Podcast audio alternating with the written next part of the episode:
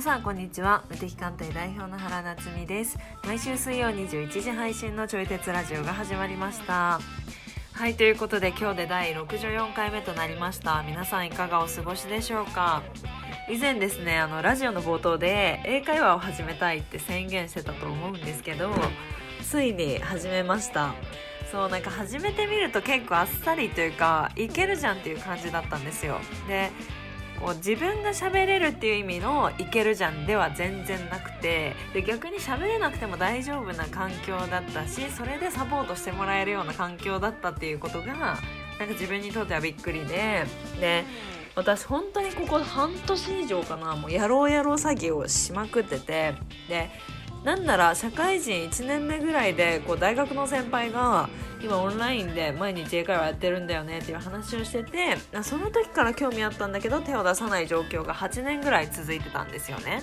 で自分自身はこう分からないものに対して躊躇しがちなんだなってことを感じたんですよでこういうのってまあ自分のパターンだと思っていてでもこういうパターンを認識することによって自分の行動がより進むとかそういう形になるのでなんか皆さんにとって参考になったらなと思って今日の話をシェアしてみました何か自分自身の思い当たるパターンとかないですかはいそれでは本日のテーマをお話ししていきます暇の潰し方みんなどうしてるいつもやらないことに手を出すことで見える埋もれた自分の価値観ゲームの仕組みを利用して仕事をアップデートする方法数をこなすの先に必要なもの可能性は無限大なのに天井を無意識に低く設定してしまう時などといった話をしておりますちょい鉄ラジオは唯一の自分に向き合うきっかけになるラジオという立ち位置で発信していきますので聞いてくださる皆様が何か考えるきっかけになったらと思います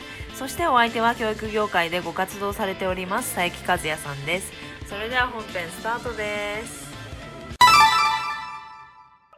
いやーあ、今で何回目やっけあの、ちょい鉄ラジオ。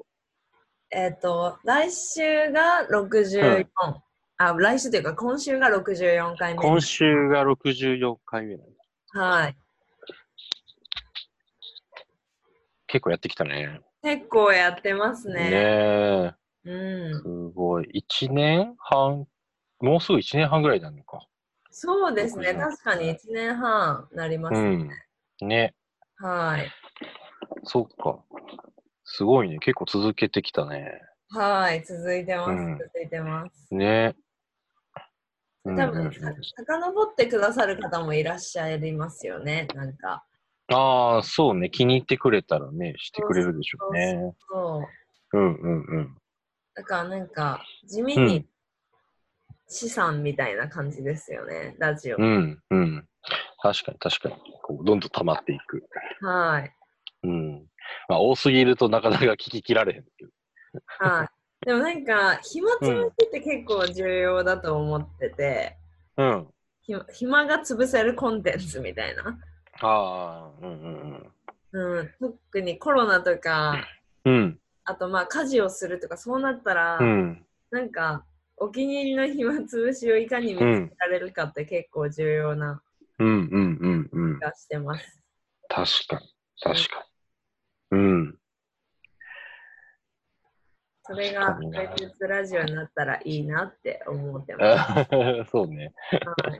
はいうん。なんか単純作業とかやってる時やったら、はい。もう全然こう、ラジオすごくいいよね。いや、めちゃくちゃめ助ちゃかりくまちす。ゃういいね。ん。ね。うん。なんか音声だけで聞ける動画見なくていいやつ。はい。うん。そう。で、マインクラフトっていうゲームがあって、で、まあ、これは、その、ものを壊して素材を集めて、うんはい。で、まあ、ものを作っていく、その集めた素材でね、こう、ものを作っていくようなゲームで、うんうん、で、まあ、レゴ、レゴみたいな感じでね、バーチャルレゴみたいあ、な。へえ。そう、まあ、そういう感じの、その、ブロックを積み重ねてものを作っていくゲームなんやけど、はいはい。まあ、この素材を集めるあの作業が、うん本当に単純作業で、へー普通に1時間とか2時間ずっと同じ作業をすることがちょいちょいある。はあはあはあはあだからなんかそういうこう、作業してる時とかも、こう、ラジオにすごいうってつけで、うん、確かに。だから横、ね、横で、その YouTube で、その音声流したりとかしながら、はい。あの、いつもやってんだよね。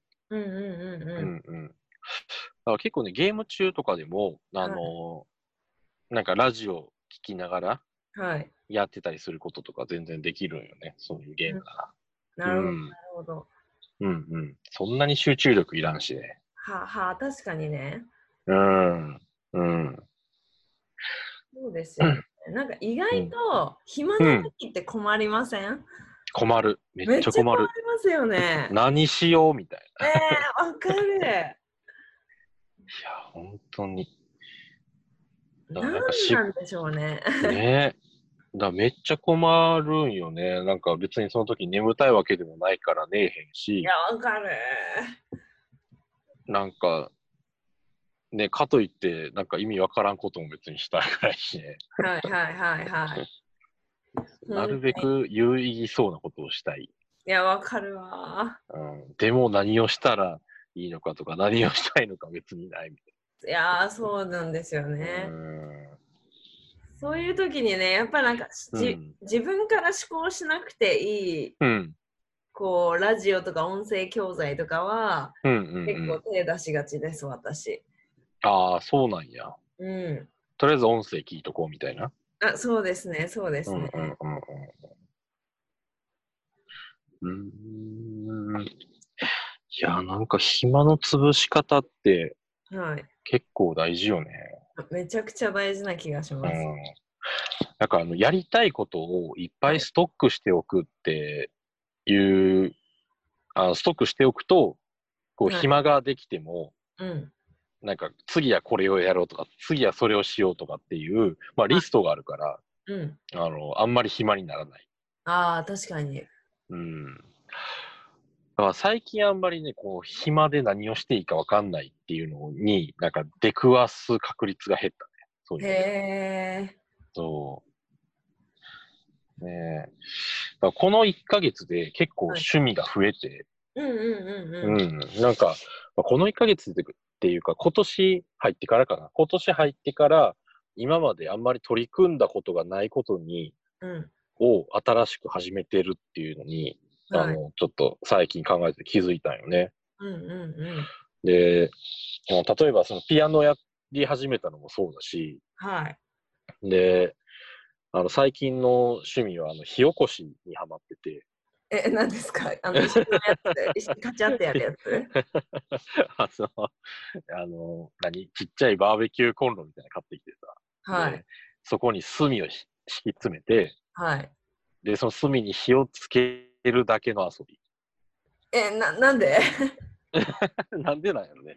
あ、まあ、あの、きっかけはその YouTube の動画を見てたっていうのもあるんやけど、はい。あの、なんかね、こう、炭、炭の火って、なんかは、いろうそくの火ともちょっと違うじゃないろうそくの火とか、うんあとなんか、木材を燃やしたりとか、うんうんあと紙を燃やしたりする時のような、こう、黄色い炎じゃなくて、うん本当に炭自体が真っ赤になって、ちょっとこう、何、ほわほわした火が出るじゃない炭確のかに火って。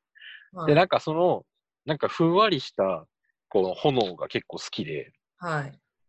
で、もうその、あの、炭に火をつける瞬間にちょっと高揚感を感じるんだよね。楽しいというか。えーはあはあ。若干ね、瞑想にも近いと思う。あなあ、んでか、もそうですよね、確かに。うん。なんかまあずっと眺めてるわけではないんやけど、はい。うん、なんかこう、常にこう変化していく炭の様子を観察してたりとか、はい。あ、ここでこう、この火が、この炭が結構火ついてるとか、はい。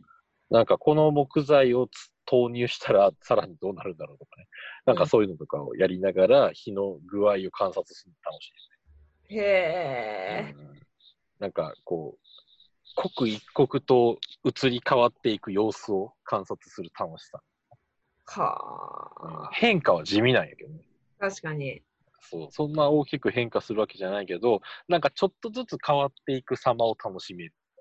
なるほどな。うんそう、だからじっと炎を見てるだけではないんやけど、はい。そういう楽しみ方を最近してたりとか、まあ、そういうのも今までやってこなかったよね。うんううん、で、まあ、そういうのやったりとか、んうん。うん。あとね、あの今週、先週か、先週ぐらいからやってるのが、はい。あの、お花を飾るようになったんよね。家へに。え。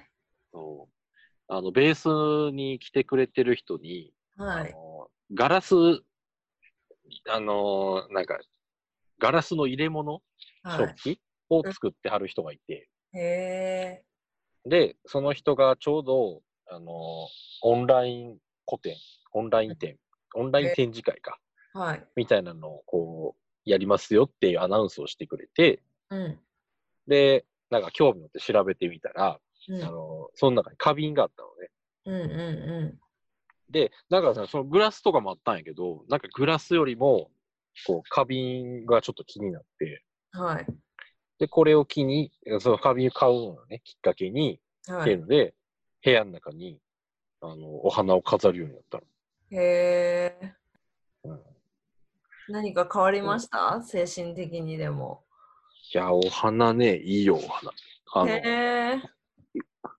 えっ、とね、お花って、こう、だいたい1、2週間、2週間持ったら結構長い方みたいで、まあ、ほ花によるんやけど、うん。そうそう、だいたいそれぐらい枯れちゃう。はい。から、あの、なんか定期的に、その、変えていける。ああ、花なをるねほどね。はいはいはで、とね、今、2週目なんだけど、い。うあん。の、1週目の時は、その白いアジサイを購入したよね。はいはい。で、えっ、とね、白いアジサイと、なんだっけな、プブデ、プブデリウムっていう、なんだっていうね、なんか緑色のお花があって、はいはで、その2つのセットを買って、で、今、それがもう枯れちゃったから、2週目で、あの、鉄砲ユリっていう結構大きいユリい。はい。の花と、はい。あとね、スモークツリーっていうね、こう、うんすごい、遠目から見たら、なんかふわふわしてて、こう、煙みたいに見えることからね、スモークツリーって言われるんやけど、はい。なんかそれをこう、あしらったやつをね、こう、お花屋さんがおすすめしてくれて、へえ。で、今はそれがこう、玄関に鎮座してる状態なのね。はあはあはあはあ。うん。なんか、花を見てると、こう、やす安らぐとかっていうよりも、うん。なんかその、艶やかさとか、うん。こう綺麗さとか、なんていうか、そのお花自体が持ってるこう生命力みたいなものをすごい感じる。勝手にうそうそう感じるよね。はあはあはあうはあ。んでそれ感じながら、あと定期的にその変えていけるっていう、その変化も楽しめる。なるほどな。はうい。んそう。だからなんか結構ね、自分のこ、なんでこんなに、こうちょっと墨とかね、花とか好きなのかなとかっていうのを分析していくと、うん。なんか、こう、ちょっとずつ変化していくようなことが結構好きで、うん、ああ、ななんるかほど。そうそう、全く変わらないこととか、大きくバンバーンって変わっちゃうことよりも、うん、なんか、じわじわちまちまこう変わっていくことに、なんか自分は気を引かれるのね。ああ、なるほどね。そう、ちょっとずつ改善していくとかね、ちょっとずつ変化していくみたいな。はいはいはそしたらお花も、なんか一日あたりの変化ってそんなに大きくないんよね。い。ああ、そうですよね、確かに。そうそうそう。でも確実に変わっていくのはい。なんかその木のカットよりも、あの、二つの花はすごく綺麗に咲いてたんやけど、はもう二つつぼみがついてるんよね。い。へえ。で、昨日はつぼみの状態なんやけど、今、家出てくる時に見たら、ちょっとその一つが開きかけてるみたいはあはあはな。で、こういう変化があると、なんか俺テンション上がるね。あ。へえ。そうそうそう。まあ、みたいな、なんかそういう感じでね、今年は、そのピアノとかの火起こしとか、はい。あの、お花もそうだし、なんかね、いろいろ新しく始めたことが多いへね。え。うん、あと、ベースの中の、その、えっ、とね、ゲーム部屋作ったりとかも初めてだったし、うんうんうん、うん。子。供たちとね、一緒にゲームしたりとかはい。もそうだったし、で、それの一環で、あの、サーバーを立てることもちょっと勉強し始めたよ。え、どういうことですかあの、さっきのね、話してたマインクラフトっていうゲームで、はい。あの、オンラインで、その人と遊ぼうと思ったら、そのサーバーが必要なんよね。あ、はあ、はあ。サーサーバーってわかるえ、た、え、分かってないかも。あ、サーバーってね、あの、えっとね、普通、なんか自分たちが使う、あはのい。パソコンのことはクライアントっていうのね。はいはい。でそれに対して、オンライン、ね、インターネット上、インターネットの向こう側にある、うん。うんと、なんか別のパソコン、ちょっと大容量だったりとか、別のね、こう、いろんな人が接続できる専用のソフトウェアとかが入ってるうん、コンピューターのことをサーバーっていうよね。へえ。うんうん。うん。で、そのサーバー独自の機能を、あの、その、インターネットで接続することによって提供してもらえるから、はい。まあ、その提供するっていう意味でサーバーっていうね、サーブする、提供する。で、あの、そのサーバーに、その、マインクラフトのインターネットを通じて、一緒にみんなでできますよっていう機能を持たせておいて、はい。で、みんなでその同じサーバーにインターネットで接続をすれば、はその遠く離れた人ともマイン同じマインクラフトで遊ぶことができるよね。い。へえ。そうで、ただね、その外部にサーバーを立てるときってちょっと知識が必要で、へえ。あの、で、結構ね、難しい知識やから、いろいろ Google で調べながら、はあい。の、セッティングをね、していくと、3日か4日ぐらいかけて、ようやくセッティングができて、あ、そんな感じなんですね。あ、そうそうそうそうそうそう、そうなんですよ。結構難しいよね、初めてやったら。うんうんうん。うん。でそれでもなんとかね、こう、動くようになって、うん、で、それで、あのーまあそうやって、今までは一人で遊んでたやつを、こう、子供たちとか、そのベースに参加してる、あのーお母さんたちとかと一緒に、はい。オンラインでこうゲームで遊ぶようになったっていうのも、今までなんか地味にやってきてなかったことなんよね。オンラインで遊ぶっていうのって。はい。うん。でそれもね、今年からやり始めてる。へうん。え。もう学校は始まったんですっけそう、学校はね、もう結構始まってるみたい。あ始まってるとこが多い。え、そうなったらなんかお子さんのこう、ゲーム事情は変わったりしましたか、ああ、えっ、とね、そうね、学校に、うーんと、結構行ってない子も多いから、もともとね。なるほど。そうそう、行ってなかったりとか、あと自分のペースで通ってる子が多はいい。から、だからそういう意味ではね、あんまりゲームやるかん、えーとゲームやるのはそんなに変われなるほどね。はいはへい。ん。うんうんうん。ないよね。そう。で一応大人もゲームするから、はい。だから、まあ、子供が相手しできない時とかは、大人に相手してもらったりとかしてる。へえ。うん。どういう系のやつをみんなでやってるんですかゲーム。えっとね、あの、スプラトゥーンっていうゲームがあって、はあの、なんか、半分イカで半分人間っていうキャラクターがおるのよね。い。はい。で、そのキャラクターを、えー使って4人対4人の、こう、シューティングゲームだよね。だから銃を持って、あうの、ん戦うみたいなね。はいはい。で、その銃もなんか水鉄砲みたいな感じで、うん。あの、なんかカラフルなインクが出てくる。へえ。で、なんか、まあ、試合によってその使う色は違うんやけど、うん。あの、例えば青いインクチームと黄色いインクチームみたいな感じで、インクの色で分かれるのよね。はい二つのチームへえはい。で、それで4対4で、あの、インクを塗り合いながら、うん。なんか目標を達成していくみたいな、相手を倒していくっていう、まあそういうゲーム。へえ。うんで、それで、あのーまあ、4対4でチーム作りながら、オンラインで、ね遊んでいくんよね。はい。へえ。うん。で、今まではなんかそのスプラトゥーンやるときにも、うーん、あ、違う、スプラトゥーンって今までやってきてなかったんやけど、なんかそういうこう対戦系のゲームはい。で、えっ、とね、インターネットでつないでやると、なんか全く見ず知らずの人とうんマッチングして、うんうんうでんそれでこう対戦が始まるとかね、いう感じなのよだから、その、誰が相手とかに全く思い入れがなくて、ただただ、なんかどこの誰かよくわからん人を打ち負かしていくみたいな、うんうん、なるほど。っていう感じやったんよ、今までは。はい。でもそれで、ベースの中でちょっとスプラトゥーンをやりましょうみたいな話が盛り上がってきて、はい。でそれで初めてスプラトゥーンっていうね、そのシューティングのゲーム買って、うん。で、やり始めてみると、あの、もうそこからはちゃんと見知った人たちなわけやんか。はい。確か知っに。てる人たちうんとやるから、なんかね、そこの楽しさにハマってる感じ。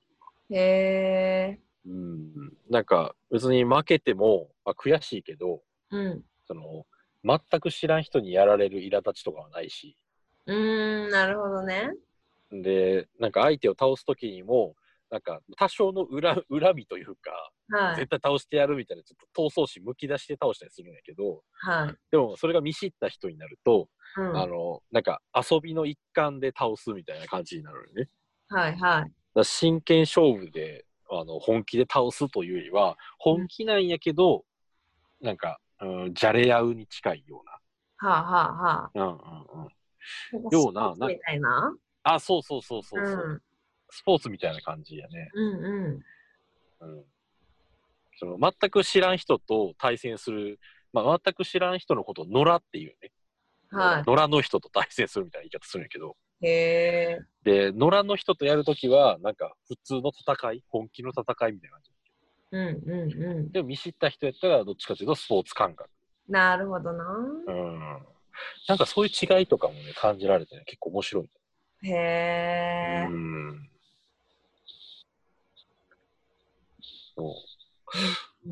うん、なんか野良の人とね戦う目的もなんかそのベースの人たちとやり始める前ははい。あのなんかうーんとね単純にその野良の人を打ち負かしていくこととか、はい。自分が単純に強くなっていくことだけが目的やったんやけどうん。あのみんなでねやり始めてからはその野良の人と対戦するのもあの自分の腕前を上げてあのみんなでねよりなんか、うん、高度な遊びができるようにとかはい。なんかそういうこうちょっと目的に変わっていったよねみんなでの遊びをよりうん面白くしていきたいなっていうへえ。気持ちで、はあい。のやるように変わっていったはあ。だからそれこそあのスポーツ感覚やからうん。あの、野良での対戦が、こう、どっちかっていうと、こう、練習みたいな位置づけに変わったんよね。うん。うん。なるほど、なるほど。そうそう。対戦というより練習みたいな。はい。うん。だからなんかそういうね、意味の変化とかもね、感じてるね。へえ。うん。なんか部活の青春感ありますね。 あー、近いかもしれない。うんうんうん。そうやね。はうんうんうんうん。い。へえ、楽しそそうそうそう。だからね、結構ね、あの楽しいよ。う。へえ、うん。ゲームですね。そうそうそうそう。まあ、ただ油断してると、あの、無限に時間を消費しちゃうから。確かに。う んそうそう無限に時間消費するコンテンツっうん。て何なんでしょうね。いや、もうすごい、本当にね、よくできてると思う、あの、有名なゲームって。あ、その本当です時間を か。、そうそう、時間をね、消費するようには、やっぱちゃんとね、作られてて、面白い。へえ、うん。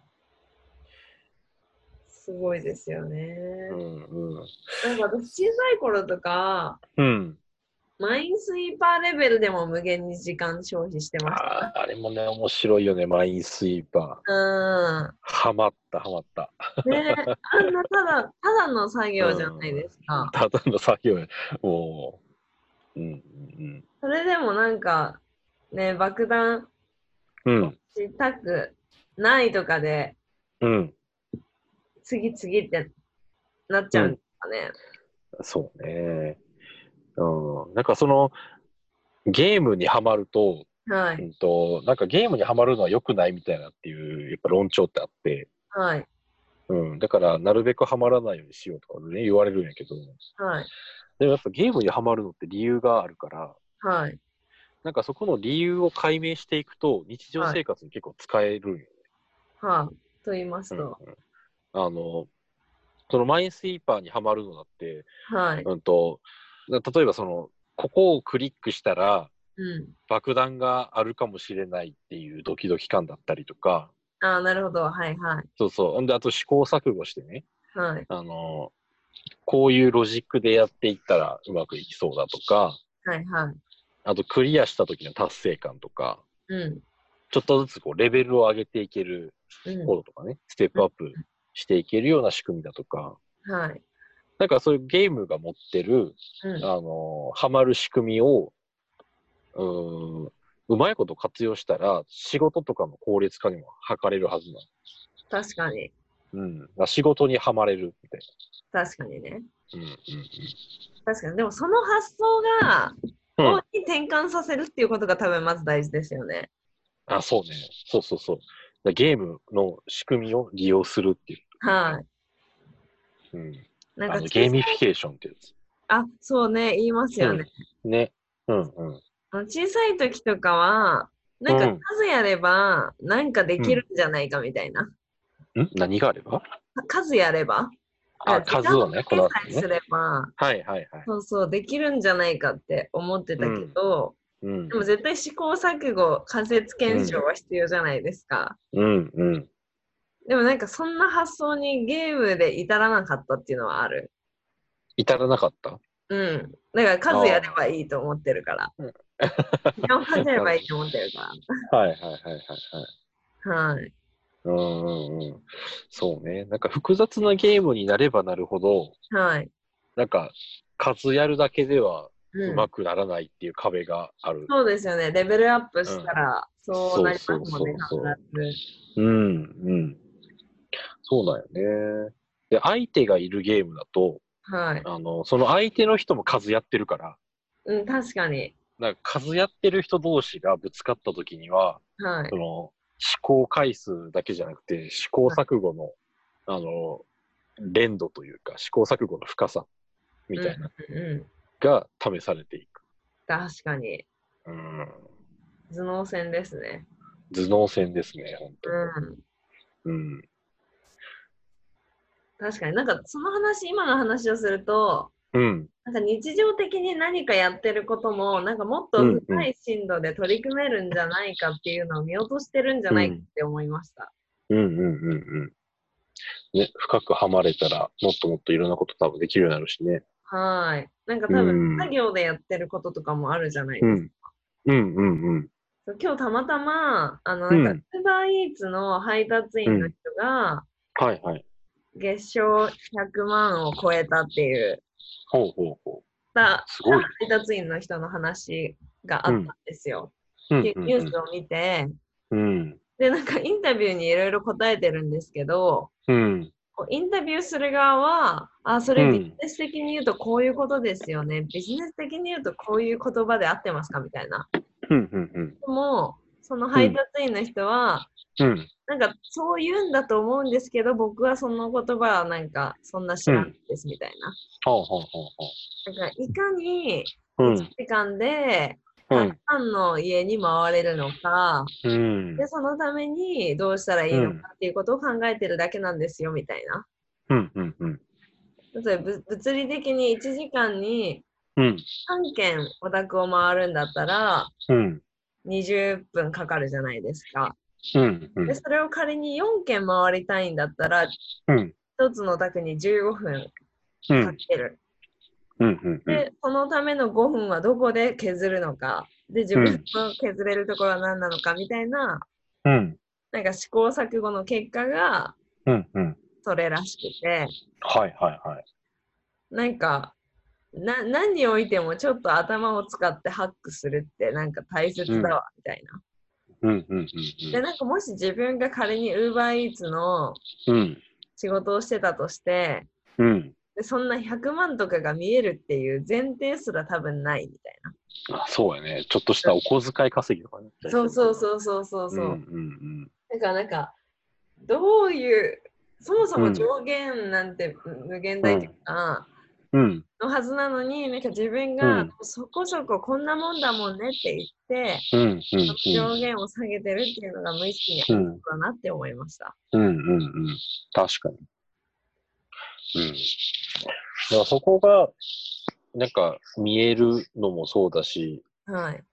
なんか結果的にそこに行ったのかもしれないし、なんか試行錯誤するのって結構楽しいから、うん、ああ、なるほどね。確かにね。そうゲーム感覚ってことですよね、それも。そうそうそうそう、まさにね。う。うん。うんうんうん。ね、なんか、そこの試行錯誤がないい状態で、はい。なんか目標だけ設定すると、なんか経験上すごい苦しくなったなっていうのがあって、ああ、なるほど。はいはいはい。そう。うん、例えばなんかその仕事やってそれこそなんか売り上げ100万達成したいみたいなっはい。